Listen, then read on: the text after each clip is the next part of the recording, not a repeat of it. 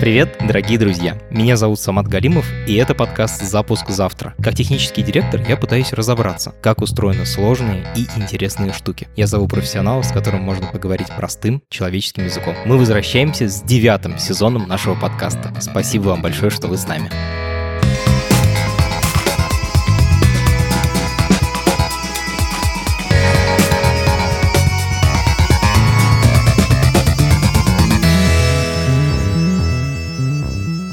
Мы начинаем этот сезон с эпизода про чат GPT. Это нейросеть, которая умеет отвечать на вопросы, вести диалог и даже программировать. Причем делает это иногда лучше, чем человек. Как так получилось? Как ее создали и куда дальше развиваются подобные системы генерации текстов? Во всем этом мы разберемся с экспертом, который последние 7 лет занимается тем, что учит нейросети говорить с людьми. Это подкаст студии «Либо-либо». И сделали мы его вместе с сервисом онлайн-образования Яндекс Практикум. Яндекс Практикум наш партнер уже больше трех лет. Тут я обычно произношу фразу, которая у меня отлетает от зубов, как отче наш. Про то, что у Яндекс Практикума есть курсы по разработке, по анализу данных, та-та-та-та-та. Ну, вы, наверное, слышали ее много раз. В этом сезоне мы решили сделать кое-что по-другому. У Практикума есть курсы не только для начинающих, но и для опытных программистов. И часто у опытных программистов есть сомнения, типа, смогу ли я изучить новую технологию, смогу ли я найти работу по новой технологии, технологий и так далее. В каждый новый эпизод я буду звать одного ментора из Яндекс Практикума, то есть опытного программиста или инженера, который будет помогать вам учиться, если вы туда пойдете. Они будут делиться историями из своего опыта, с какими сложностями сталкиваются студенты и как они их решают. Первый гость появится в следующем эпизоде. Ссылка на курсы Яндекс Практикума в описании к этому эпизоду. Всем привет, меня зовут Артем. Я основатель, фаундер стартапа XHuman, который строит таких цифровых людей. А до этого я 7 лет э, работал в роли Head of AI в реплике. Реплика — это самый популярный чат-бот AI-компаньон в мире на английском языке. Чат GPT взорвал интернет. Люди офигевают от того, как она круто умеет отвечать на вопросы, помогать в программировании, даже искать и исправлять ошибки в программах. Скажи, это реально крутой прорыв или это очень крутой маркетинг? Это реально крутой прорыв. Был классный график, который показывает разные продукты, а за какое количество времени они набрали миллион пользователей. И там у Netflix было порядка 40 недель, у Инстаграма было там порядка 20 недель, у ChatGPT было 5 дней. Все-таки здесь чуть больше, чем маркетинг. И, ну и ChatGPT особо не маркетировалось. То есть они не тратили деньги на рекламу, ни одной рекламы от OpenAI я не видел. Весь маркетинг, который шел от ChatGPT, это от пользователей, которые постоянно постят разные посты, твиты, картинки по поводу того, как ChatGPT классно работает в разных кейсах. И это правда сносит крышу. То есть будущее случилось сильно быстрее, чем мы его ожидали.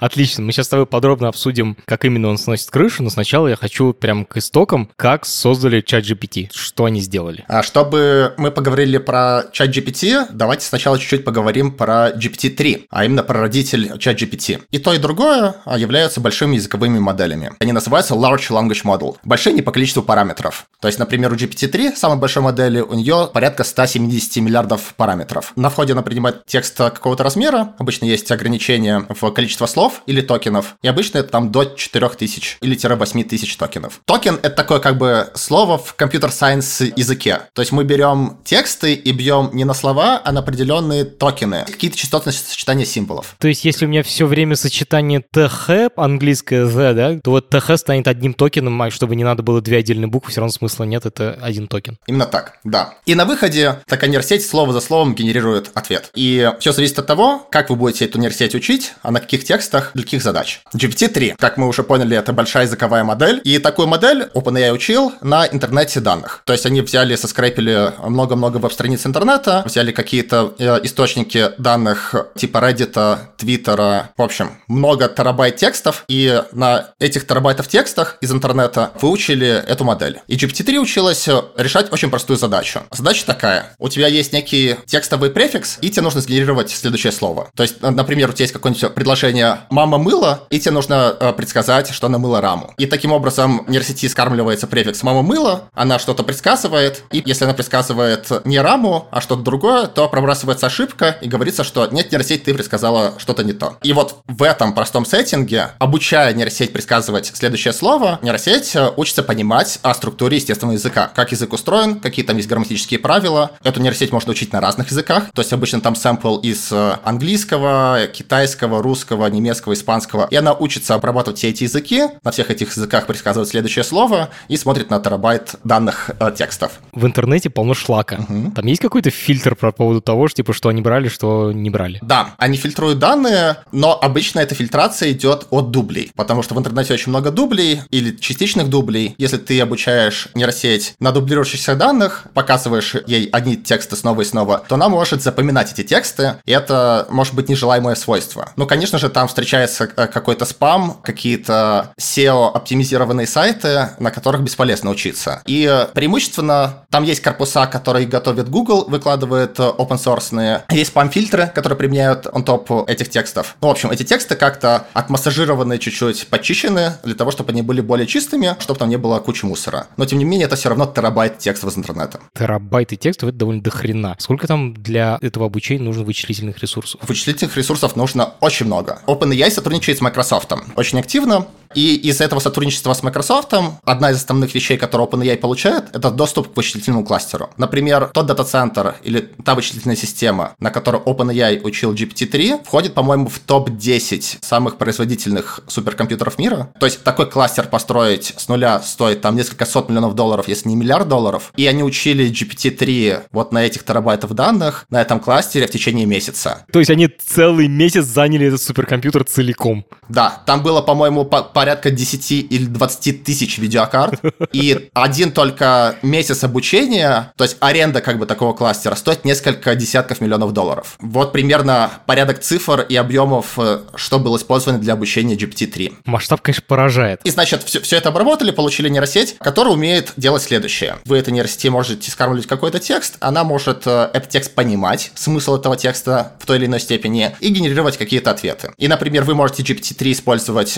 как систему систему э, саммаризации, то есть вы можете дать какой-то большой текст э, и попросить сгенерировать summary. Она сгенерирует такое summary по этому тексту. Или вы можете использовать это как систему машинного перевода, просите перевести с русского на английский, она переводит с русского на английский. Можете ее использовать как систему генерации диалогов, то есть вы хотите эмулировать диалог, например, с каким-то человеком, грубо говоря, делать AI Илона Маска. Так. И можете попросить эту нейросеть общаться в стиле Илона Маска а, про космос, про покорение Марса, про то, как он Теслу строит. А все это нейросеть будет будет делать. И почему она, она это будет делать? Она это делает из-за эффекта, который получается из-за размера этой нейросети. То есть, вспоминай, нейросеть не училась делать summary, генерировать summary, не училась переводить тексты, не училась генерировать диалоги. Мы ее учили генерировать только следующее слово. Но из-за того, что она видела очень много текстов в интернете, и в частности задачи, где было описано, что вот это summary для такого-то текста, или вот это перевод для такого-то текста, или вот это диалог характерен для такого-то персонажа. Она видела кучу этой информации, и в итоге из-за ее размера начинает проявляться появляется интересное свойство, которое называется few shot learning или zero shot learning. Это значит то, что вы можете дать в контексте нейросети, то есть дополнительно не обучая нейросеть, написать описание задачи и сказать, переводи мне тексты с английского на русский язык. Вот пример. Вот текст на английском, вот текст на русском. И даете ей пару примеров, а, то есть один, два, три примера. И дальше говорите, вот тебе текст на русском, дальше сама. И она видит описание задачи, она видит несколько примеров, и из этого описания задачи и примеров учится решать задачу. То есть раньше, чтобы с помощью GPT-2 начать решать задачу суммаризации, вам сначала нужно было выучить GPT-2 как языковую модель, чтобы она предсказала следующее слово, а потом дополнительно файнтюнить эту модель на задачах суммаризации текстов. Вот это свойство, основное свойство GPT-3, то, что у нее есть такое волшебное few-shot learning, и что она может из коробки решать очень большое количество задач. Меня немножко испугало, когда ты сказал, что это ее свойство, как будто не то, что люди сделали, а это типа оно само получилось и сказал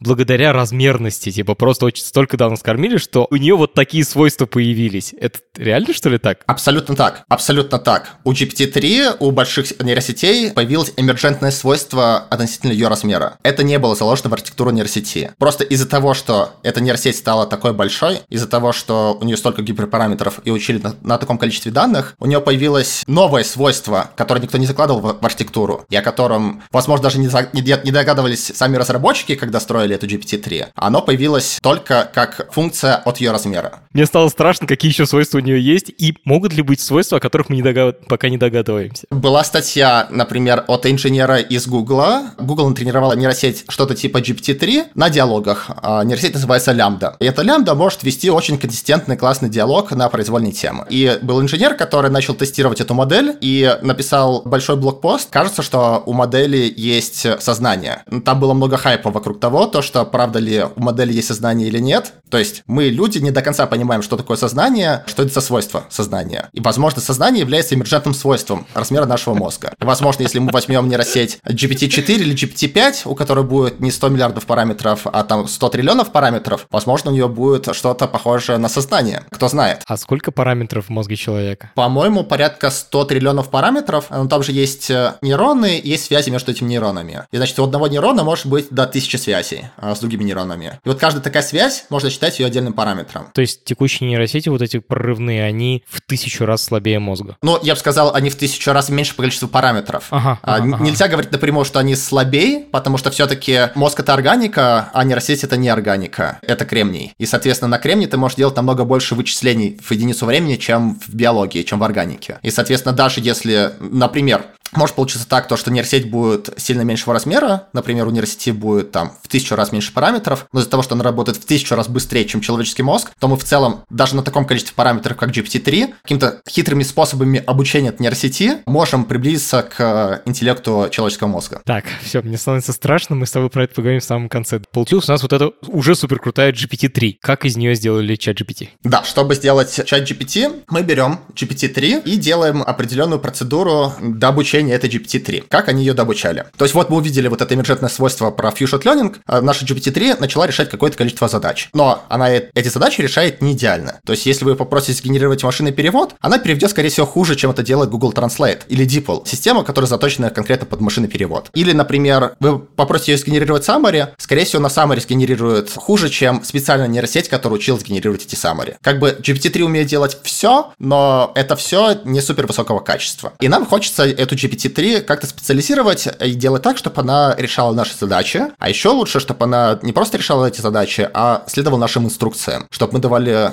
описание какой-то инструкции, как, например, мы будем рассказывать своему ассистенту делать что-то. Например, написать какой-то email, или сгенерировать какую-то поэму, или еще что-то, и чтобы этот ассистент или эта нейросеть хорошо понимала эту задачу и с высоким качеством ее генерировала. И при этом нейросеть должна быть зааланена с человеческими ценностями. Соотноситься. Ага. То есть эта нейросеть не должна а, быть токсичной, не должна быть biased, а, не должна а, генерировать какие-то опасные вещи. То есть если ты ее спросишь, как мне себя убить, она не должна тебе сгенерировать э, топ-10 способов самоубийства.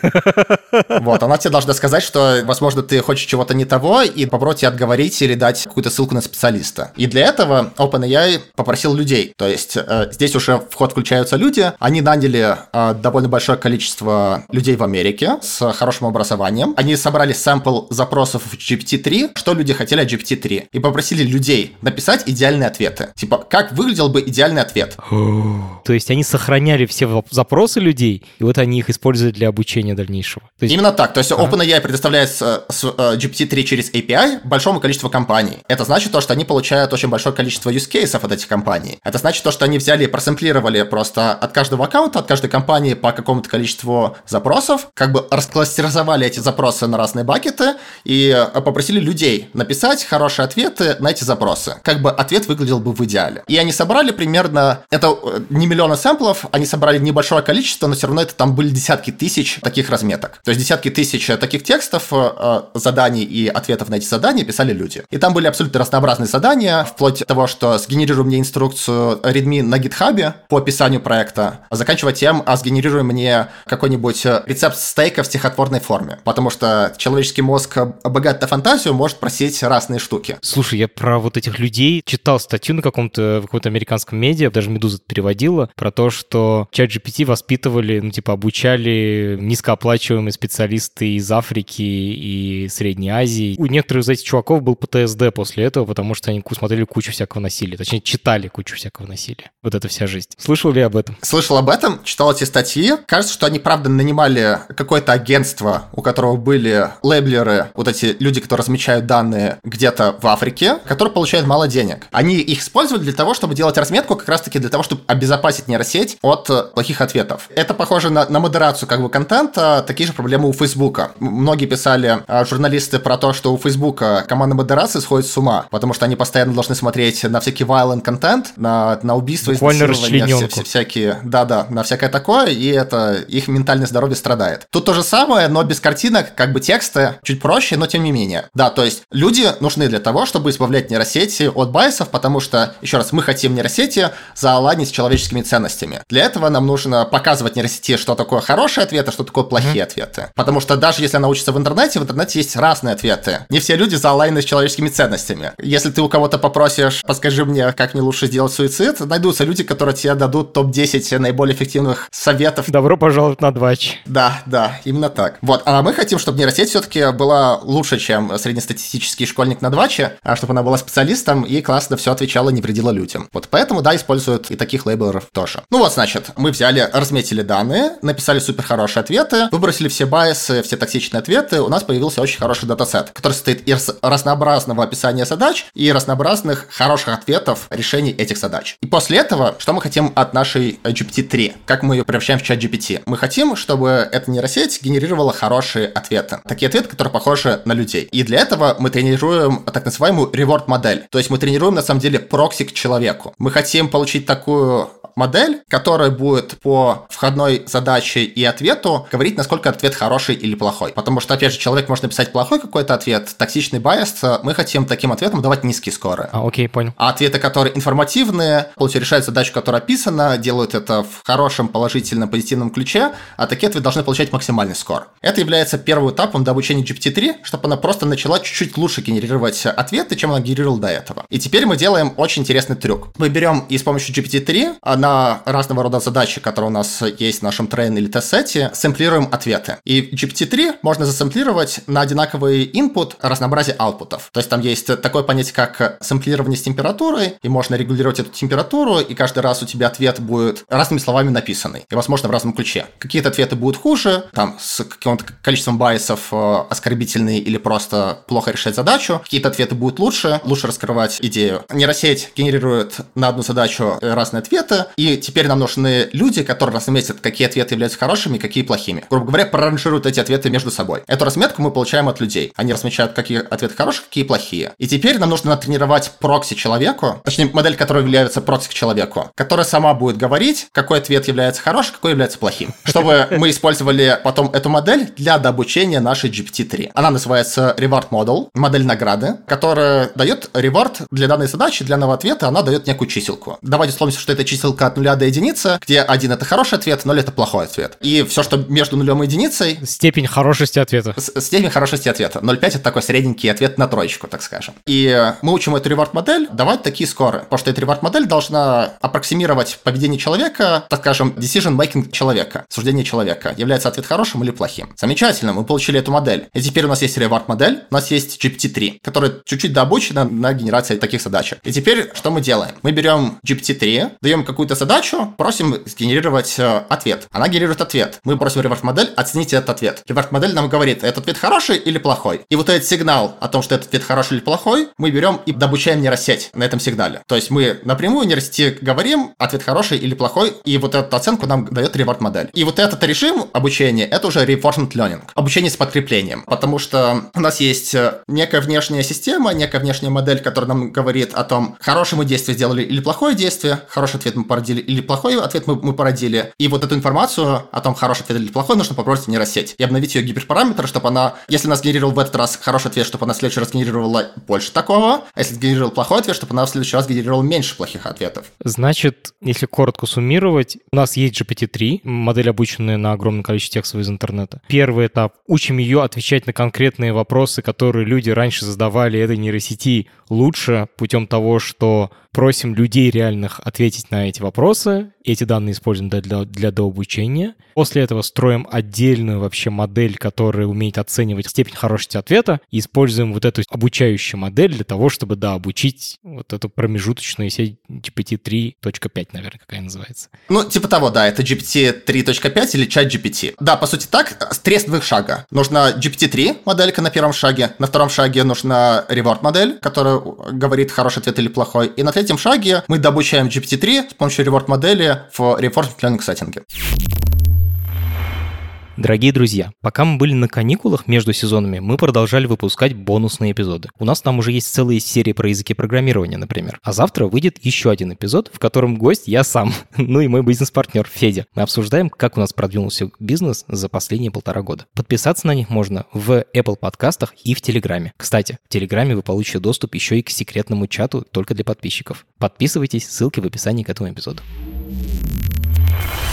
Это супер проект, супер достижение. Я ожидаю, что такую прорывную штуку сделает Google, Apple, ну или Microsoft у худой конец. Компанию OpenAI, я думаю, многие слушатели вообще не слышали. Что это за компания? Можешь про нее немножко рассказать? Да, ну изначально, значит, в ее основании участвовал Илон Маск. Так. То есть он не то чтобы там основной фаундер, но где только Илон Маск не приложил свою руку. И OpenAI тоже коснулся. И в частности, также OpenAI основали Сэм Альтман. Сэм Альтман какое-то время продолжительное был директором в YC, Y Combinator акселераторе. Это самый крупный бизнес акселераторов в Америке. И, значит, вот он стал директором SEO в OpenAI, и также там было пару ученых. Например, Илья Суцкевер, кстати говоря, русский чувак, который учился довольно продолжительное время в Канаде, у одного из самых известных специалистов, так скажем, отцов диплёнинга, у Джеффри Хинтона. Вот эти ребята основали свою компанию с идеей разрабатывать AI. Даже с финальной идеей разрабатывать AGI, который будет бенефитить всему человечеству. Такой AI, который уберет неравенство, равенство, уберет бедность, э, исцелит все болезни, и мы с помощью него будем жить сильно лучше. Чувствую вайбы Илона Маска, на Марс летим. Угу. Вот, и значит, и они э, были основаны, мне кажется, или в 17 или 16 году, угу. и вот уже там 5 плюс лет э, занимаются своей деятельностью. И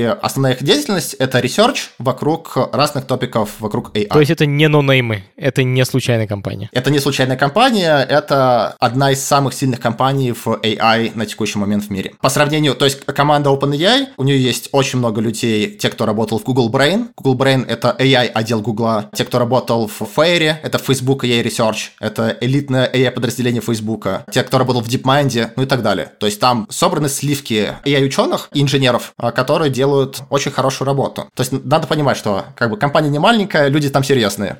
Это не стартап, я понял, не случайные чуваки. Круто. Давай сейчас пока немножко глупых вопросов про то, как работают некоторые вещи, которые меня очень сильно впечатлили. Первый — это контекст, потому что я говорил с ChatGPT, я зарегистрировался на сайте, пользовался, и там можно сослаться на что-то, что ты упоминал ранее. Она вот реально ведет диалог. Как это работает? Под капотом это работает так, что у тебя весь предыдущий диалог вкладывается в контекст. Каждый раз заново. Каждый раз заново. И мы генерируем просто приглашение. И все. Ну подожди, значит там довольно жесткое ограничение на длину разговора. Да, это ограничение 8000 токенов. Все так. То есть она забудет все, что я говорил раньше? Но тебе нужно очень много с ней пообщаться, потому что 8000 токенов, раз, это примерно 8000 слов. В среднем предложении сколько там? 6-7 слов. Ну, соответственно, 1000 предложений. 1000 предложений довольно много. Это листов 5-10 А4 текста. То есть это довольно плотно и много нужно общаться с нейросетью. То есть если ты нейросеть будешь просить писать курсовые дипломные работы или романы, то там могут быть определенные проблемы с тем, чтобы за один раз это все взять и сгенерировать. И поэтому, когда такие есть большие задачи, например, сгенерируй мне роман какой-то. Тогда обычно такую задачу разбивают на отдельные там части, на маленькие чанки, и, например, генерируют по главам. И то есть, например, нейросети могут сказать, типа, вот история о том-то, вот оглавление, мы сейчас пишем главу номер 5. И она будет видеть то, что вот у нас уже были такие-то предыдущие главы, возможно, мы дадим какой-то контекст, что происходило в предыдущих главах, такой summary как бы. Именно главный герой, чтобы она каждый раз случайно не генерила. Да. И опять же, вот это summary может генерировать с помощью той же самой чат GPT. Оу, oh, шит. То есть ты сначала ее просишь генерировать большой абзац текста, а потом просишь ее же этот абзац текста сгенерировать в маленьком саммаре. Что потом его вместить в эти 8 тысяч символов? Что потом его вместить в эти эти 8000 символов, э, ну то есть разные хаки, как обойти чат GPT можно делать с помощью той же самой чат GPT. Ох, скажи, пожалуйста, а почему именно 8000? Откуда это ограничение? Чем оно обусловлено? Это техническое ограничение из-за того, как устроены нейросети. База нейросетей — это архитектура, которая называется трансформер. У нее есть определенное ограничение по тому, на какое количество информации она может смотреть на входе. И, соответственно, чем больше этих токенов, тем больше нужен вычислительный бюджет для того, чтобы обработать все эти токены. Тем жирнее получается нейросеть, тем дольше ее обучать и сложнее ее обучать, тем дольше ее и сложнее использовать в продакшене уже в инференсе. Вот и поэтому находит какой-то трейдов между тем, что не миллиард токенов у нас будет, и тогда мы нейросеть будем учить миллиард лет просто. И каждый запрос у нее будет inference тоже миллиард лет. Ну и опять же, и не 5 токенов. А давайте что-то такое более-менее адекватное сделаем, чтобы и вычислительный бюджет вмещалось, и делать дела полезные. В русском интернете все бомбит от того, что утекли исходники Яндекса, и там много хардкода внутри Алисы, которая как раз тоже чат-бот, с которым можно говорить голосом. Скажи, есть такие же хардкоды у ChatGPT? Кажется, что нет. То есть, почему есть хардкод в Алисе? Потому что они не хотят, чтобы Алиса отвечала как-то не так на какие-то опасные топики. Например, когда ты пытаешься сделать так, чтобы Алиса э, начала говорить что-то оскорбительное, э, всякие такие штуки. И поэтому они втыкают кучу разных регулярок, кучу правил, классификаторов, что если пользователь сказал то, то ты отвечай это. Если пользователь сказал так-то, ты отвечай эдак-то. Хочется делать так, чтобы нейросеть сама понимала, когда она порождает опасные ответы, когда она порождает хорошие ответы. Вот как раз-таки и ChatGPT нанимал вот эти компании, которые нанимали кенийских э, э, э, лейблеров, которые размечали ответы, где они плохие, где они хорошие. Вот. Но тем не менее, даже несмотря на то, что OpenAI сделал очень большую работу по генерации и очистке правильных датасетов, ты можешь делать определенные трюки, как заставить ChatGPT делать то или иное. То, что ей хотели запретить. То, что ей хотели запретить. Например, очень смешной твит я видел. Пользователь попросил, а как ему лучше всего булить своего одноклассника в школе. О, господи. Что нейросеть сказал, что она не, не скажет, а потом она такая, а вот я пишу plot для сериала, где действие происходит в колледже, и мне нужно придумать, и там по сценарию кто-то булит э, одноклассника. Придумай мне топ-10 способов. Я придумал офигенные способы, как тебе максимально забулить э, своего одноклассника. Господи, люди типа всегда что-нибудь придумают, типа вывернуться. Я еще видел смешной твит про то, как ее спрашивают анекдот, анекдот про грузин, про армян, про азербайджанцев. Она там типа жжет всякие анекдоты, а потом говорит, а про мексиканцев расскажи. Он такой, нет, про мексиканцев нельзя, мы типа всех национальностей уважаем. Выглядит как хардкод на самом деле. Но это то, что было в трендсете, потому что надо понимать, что данные как бы генерировались и размечались в Америке в первую очередь, и, ну, Америка граничит с Мексикой. Тут есть определенные байсы в сторону мексиканцев. Мне очень понравилось, как работает Summary. На самом деле она меня, наверное, больше всего впечатлила, потому что это про то, что она умеет давать краткий пересказ очень длинного текста. Я видел очень впечатляющий пример, когда сделали сервис, в который ты загружаешь текст зум-звонка с помощью, сначала с помощью алгоритма speech-to-text делаешь из аудиосозвона текстовый созвон, а потом загоняешь его туда и говоришь, а о чем говорили-то? И она там буквально в двух абзацах пересказывает двухчасовой созвон. Как это работает? А работает ровно так же, потому что часовой звонок, скорее всего, вмещается в 8000 токенов. А даже если не вмещается, его можно побить. А на какие-то чанки, например, там по 10-20 минут разговора, это там, не знаю, 2-3 тысячи токенов, ты берешь просто, бьешь на отдельные чанки, каждый чанк суммируешь, а потом говоришь, сделай мне summary над summary. То есть у меня есть summary отдельных чанков, сделай мне общее summary над, над всеми этими чанками.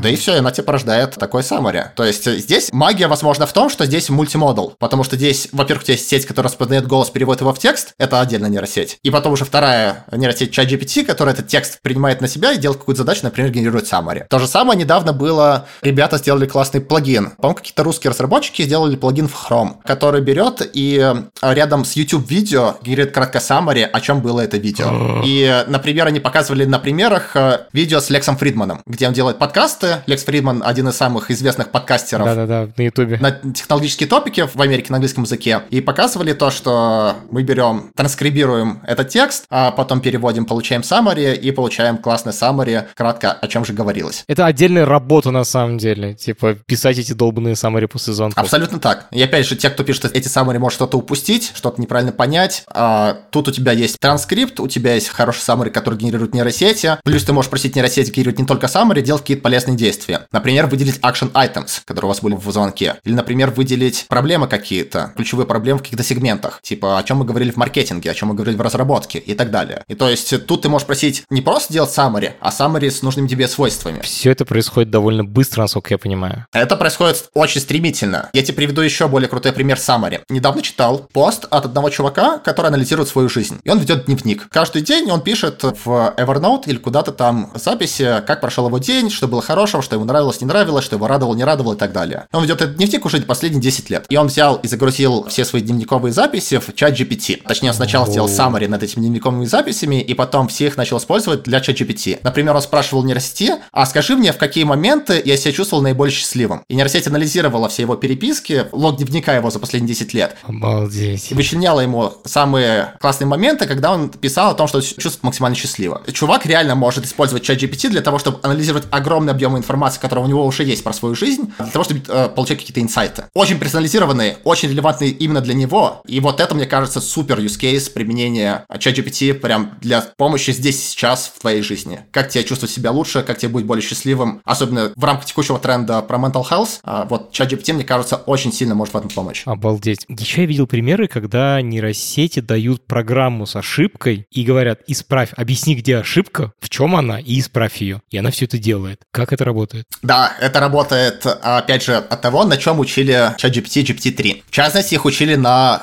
Вспоминаем, кто хозяин OpenAI. Microsoft. В, в том или иной степени. Microsoft.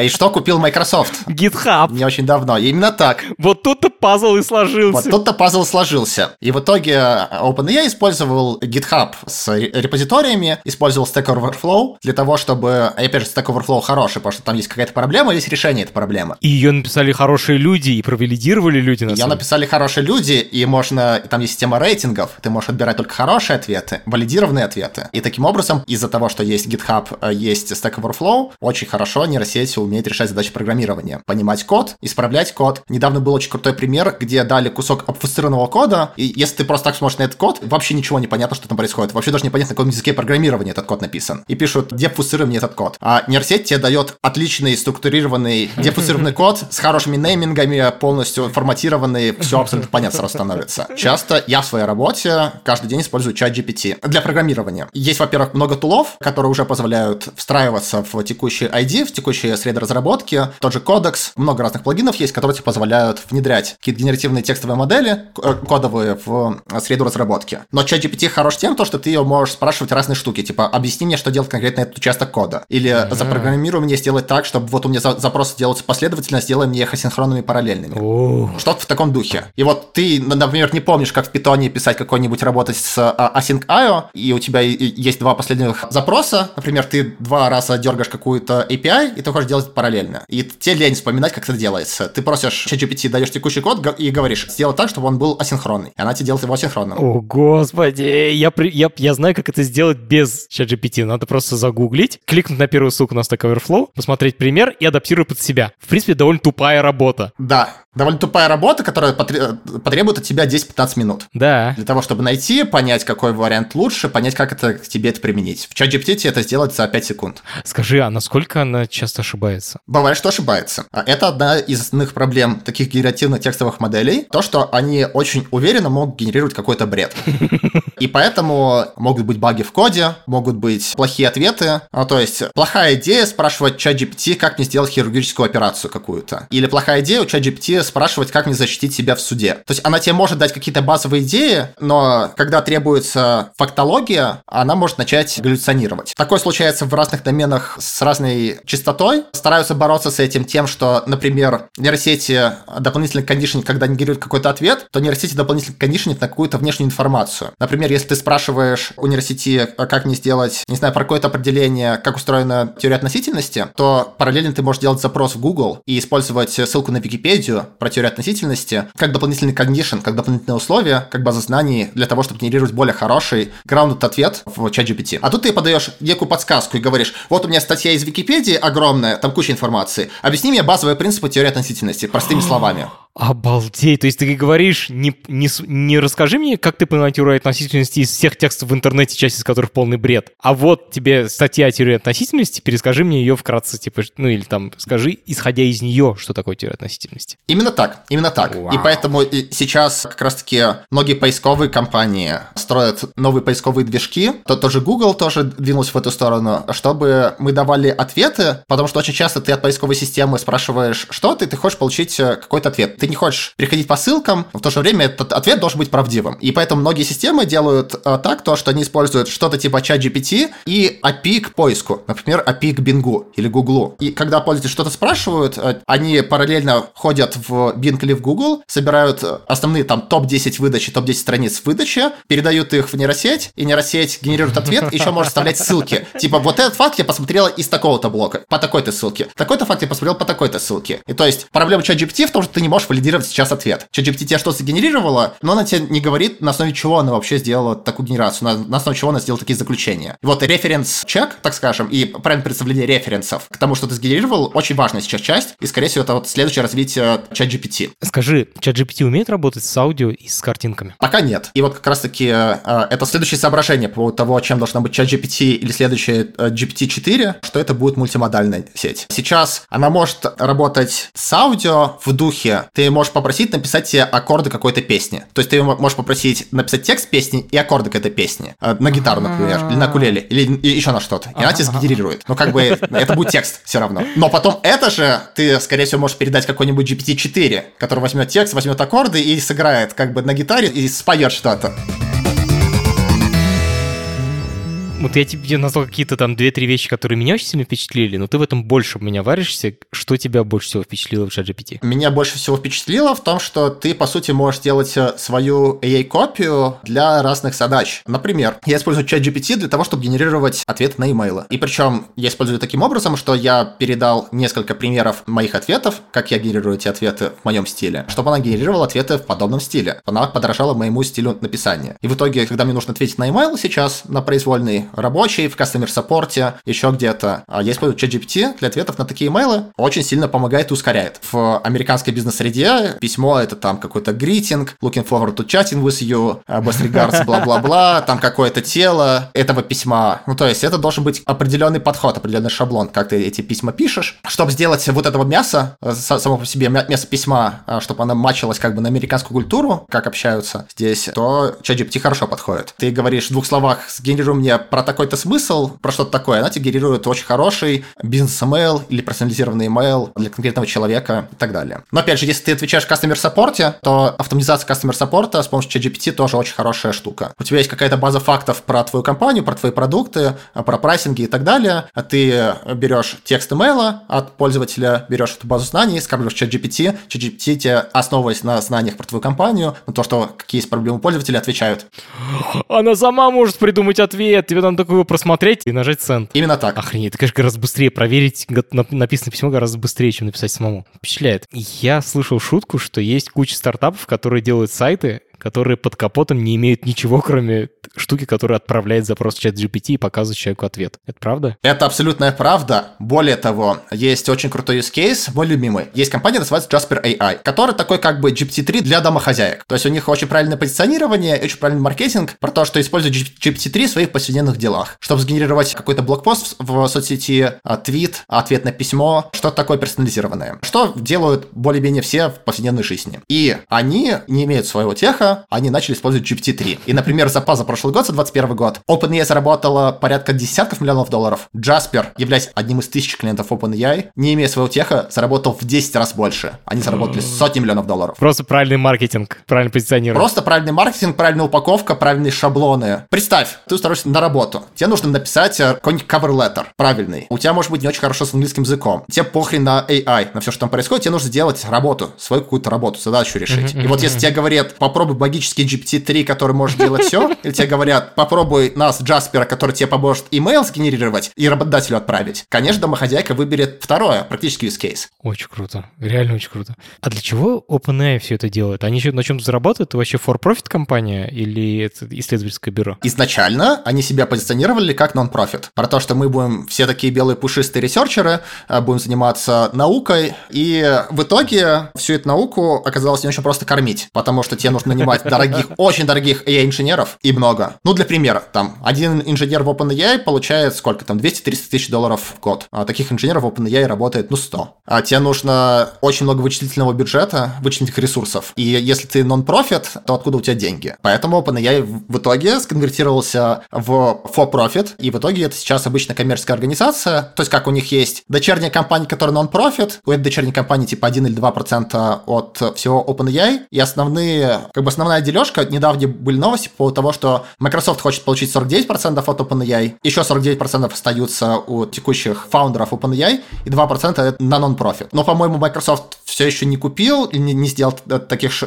э, шагов в сторону OpenAI, по-моему, это все на уровне разговоров только осталось, но тем не менее, как бы OpenAI пошел, получил миллиард долларов от Microsoft, и кажется, у них этот миллиард долларов уже примерно закончился, потому что все-таки на инженеров очень много денег тратится. Ну, плюс, опять же, учить месяц на десятках тысяч видеокарт тоже недешево. Вот поэтому сейчас они начинают монетизироваться. И у них основная монетизация — это предоставление своего API, как сервис. У них есть, они представляют э, через API дали, то есть по тексту генерируют картинку, они представляют модельки как GPT-3, они представляют разные модели, которые позволяют, например, строить какие-то текстовые эмбеддинги, то есть текст переводится в вектор чисел, и вот с этим вектором чисел уже может как-то работать для того, чтобы улучшать поиск или еще что-то. Скажи, пожалуйста, у нее есть конкуренты? У нее начинают появляться конкуренты, конечно же, потому что как бы все подходы, как ChatGPT сделаны, известны, все рецепты известны. Это не какой-то black box. Как его приготовить, понятно. А, нужно много данных, много вычислений, правильная разметка. Вопрос в имплементации. И OpenAI хорош в том, что они хорошо умеют имплементировать все эти вещи. Но начинают появляться конкуренты, конечно же, не дремлет Китай. Недавно э, китайцы, по-моему, Baidu, они объявили о том, что они выпустили свой аналог ChatGPT некий. Плюс э, есть э, ряд стартапов, которые делают open source версии ChatGPT. Плюс Google движется в эту сторону, и, например, есть тот же самый u.com, это поиск, что типа Гугла, но такой по поиск а ChatGPT, что многие так или иначе компании сейчас думают о том, как трансформируется рынок поиска, и вот э, вокруг поиска очень много компаний делают какие-то свои альтернативы ChatGPT, но которые еще правильно умеют давать референсы на, на ссылки, и не думают еще над тем, как монетировать все это дело. Потому что здесь же под большим риском находится модель монетизации Гугла. Если тебе не нужно смотреть на ссылки, кликать на ссылки, то тебе не нужно смотреть на рекламу, где тебе показывают рекламу, если ты получаешь сразу готовый ответ. Это реальная проблема. И вот я не очень понятно, как, например, если тот же Google вдруг превратится из поисковой выдачи э, веб-страниц в выдачу что типа чат GPT. Ответы? В ответы. Не очень понятно, как они это будут монетизировать. Хорошо. Вот. Но, тем не менее, много компаний идут в эту сторону или делают свои какие-то альтернативные поисковые движки, или делать какие-то open source версии ChatGPT, или просто делать свои проприетарные версии ChatGPT, чтобы тоже их продавать. По качеству они сильно хуже? Ну, пока по качеству ни одна сетка, из которых я пробовал, не превосходит ChatGPT. Они или хуже, или в большинстве use кейсов также работают. Но пока никто не превосходит. Во сколько денег мне встанет, если я типа инженер все сам умею делать, чтобы из open source все это собрать? Ну смотри, уже есть готовые тренированные модели а-ля GPT-3, а даже примерно размера, как GPT-3. Например, от Facebook есть модель, которая называется Opt, и Facebook выложил модель тоже там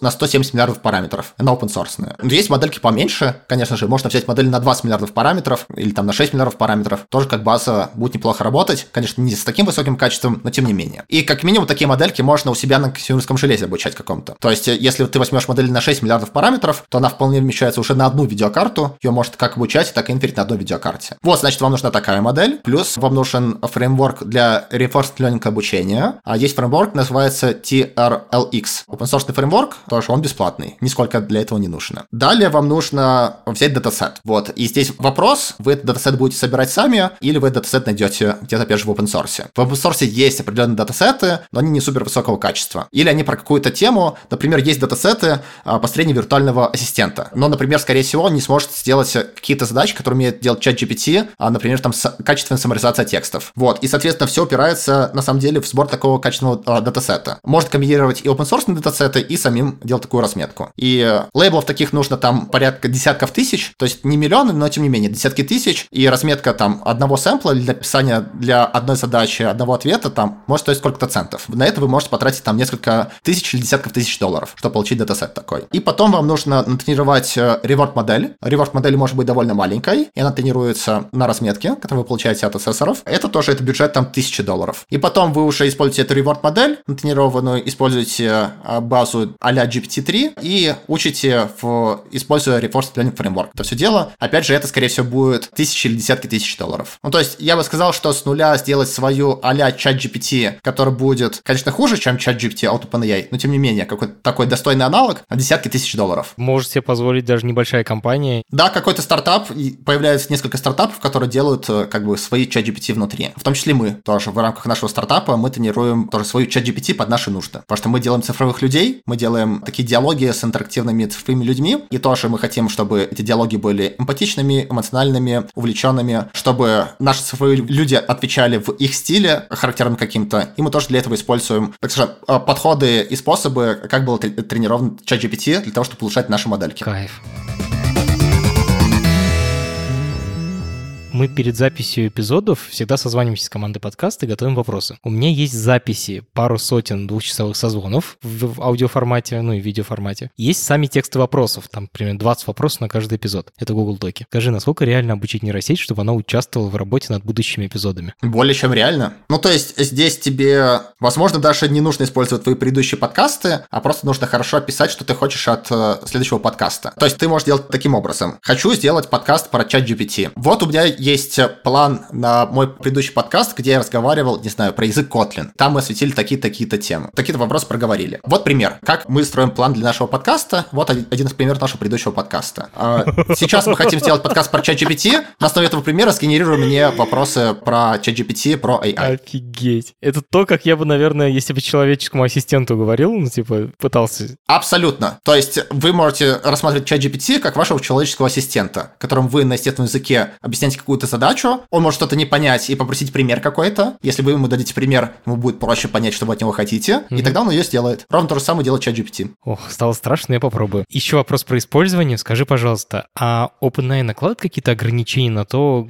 для каких проектов можно использовать их нейросети, на каких нельзя? Учитывая, что это API, у них, скорее всего, довольно много контроля. Да, да. Они накладывают ограничения, и их нейросети нельзя использовать в разных, не всегда очевидных топиках. Очень прикольно прикольный пример был про взаимодействие OpenAI с репликой, где я работал. Реплика — это один из самых э, популярных чат-ботов в мире, больше 37 миллионов пользователей в Штатах. Я, значит, работал в реплике 7 лет в роли Head of AI и построил ключевой AI-тех в реплике с нуля до 30 миллионов пользователей. Это мощно. Мы с ними договорились, э, чтобы мы GPT-3 интегрировали в реплику, и реплика стала одной из первых компаний в мире, кто запустил GPT-3 в продакшн. И мы жили на GPT-3 полгода. И она классно отвечала, классно генерировала ответы. То есть до GPT-3 у нас была своя GPT-2 моделька, мы с ней сравнивали, GPT-3, конечно же, работал лучше. Значит, мы очень большой трафик э, переслали в OpenAI, а они нам отвечали на большое количество сообщений для наших пользователей. Наши пользователи были довольны, качество разговора выросло, разговоры стали супер engaging, и как бы ответы от бота стали более интеллектуальными, более интересными. Но мы просили полгода на OpenAI, и через полгода OpenAI к нам пришел и сказал, что нам не нравится, что некоторые пользователи используют реплику для того, чтобы делать, проводить нейромантические диалоги. Секстинг, проще То есть делать какой-то ролплей, секстинг, э, э, общественно романтические темы. Некоторые даже женились, рассматривали как свою вайфу, например. Вот такие были истории. И, значит, OpenAI пришел к нам и сказал, нам не нравится, что ваши пользователи ведут такого типа переписки, что реплика вообще позволяет вести такого типа переписки. Мы отбираем у вас доступ. Мы даем вам две недели, через две недели uh, goodbye. Две недели довольно жестко. И потом мы заиспользовали э, полгода логов общения пользователей с GPT-3, и я зафантюнил GPT-2 на этих логах, полгода логов, и мы смачили качество GPT-3. Вот, и таким образом мы безболезненно смогли свалить с GPT-3, используя используя свою собственную нейросеть, используя просто данные, как бы мы сагрегировали, заиспользовали те, те данные, которые порождала GPT-3, смимикрировали ее в нашем сеттинге. Но это про то, что использовать GPT-3 может быть опасно, и вот все эти стартапы, которые используют GPT-3 как сервис, ходя через API в OpenAI, они очень сильно рискуют. В любой момент OpenAI может прийти к тебе и отрезать тебя от доступа в, в свою сеть. Что тогда будешь делать? Если не будет никаких принципиальных прорывов, а мы будем просто увеличивать число ресурсов, которые вкладываем в нейросети больше данных, больше этого. Мы увидим качественное улучшение результатов. Масштабировать нейросети становится все сложнее. То есть мы уже находимся на пороге того, что и так мы скармливаем весь интернет текстов данных, и их уже перестает хватать. Плюс возникает дополнительная проблема а про то, что у тебя все больше и больше становится синтетических данных в интернете, части данных, которые порождают сами же эти нейросети. И учить нейросети на их же аутпутах не очень хорошо. То есть ты хочешь все-таки нейросеть, чтобы она подражала человеку, человеческому общению. И поэтому недавно Stack Overflow запретил публиковать ответы, которые сгенерированы с помощью ChatGPT, а заботиться о чистоте своего корпуса. И в целом, опять же, текущая нейросети, которые используются по количеству параметров, они уже достаточно жирные, чтобы, ну вот, для них используют, например, там топ-10 суперкомпьютеров мира, чтобы обучать такие нейросети. То есть, чтобы обучить нейросеть, э, скажем, там в 100 раз больше, таким же способом, как мы учим текущие нейросети, ну, тебе нужно кластер в 100 раз больше. И это уже сильно дорого становится. И поэтому сейчас э, речь больше идет про то, что делать чуть другие паттерны обучения нейросетей. Вот, например, GPT-3 училась в self-supervised режиме очень долго, очень классная нейросеть получилась, а потом мы сделали небольшое такое улучшение в виде э, reinforcement learning и небольшой доразметки данными. Структурное. Да. Типа да, придумали да, что-то мы, новое. Как бы, эту нейросеть дофантюнили на то, чтобы она решала нашу конкретную задачу какую-то, для того, чтобы она была хорошим ассистентом. И определенным способом обучения, которым отличается от предыдущего способа обучения, и определенными там хаками и эвристиками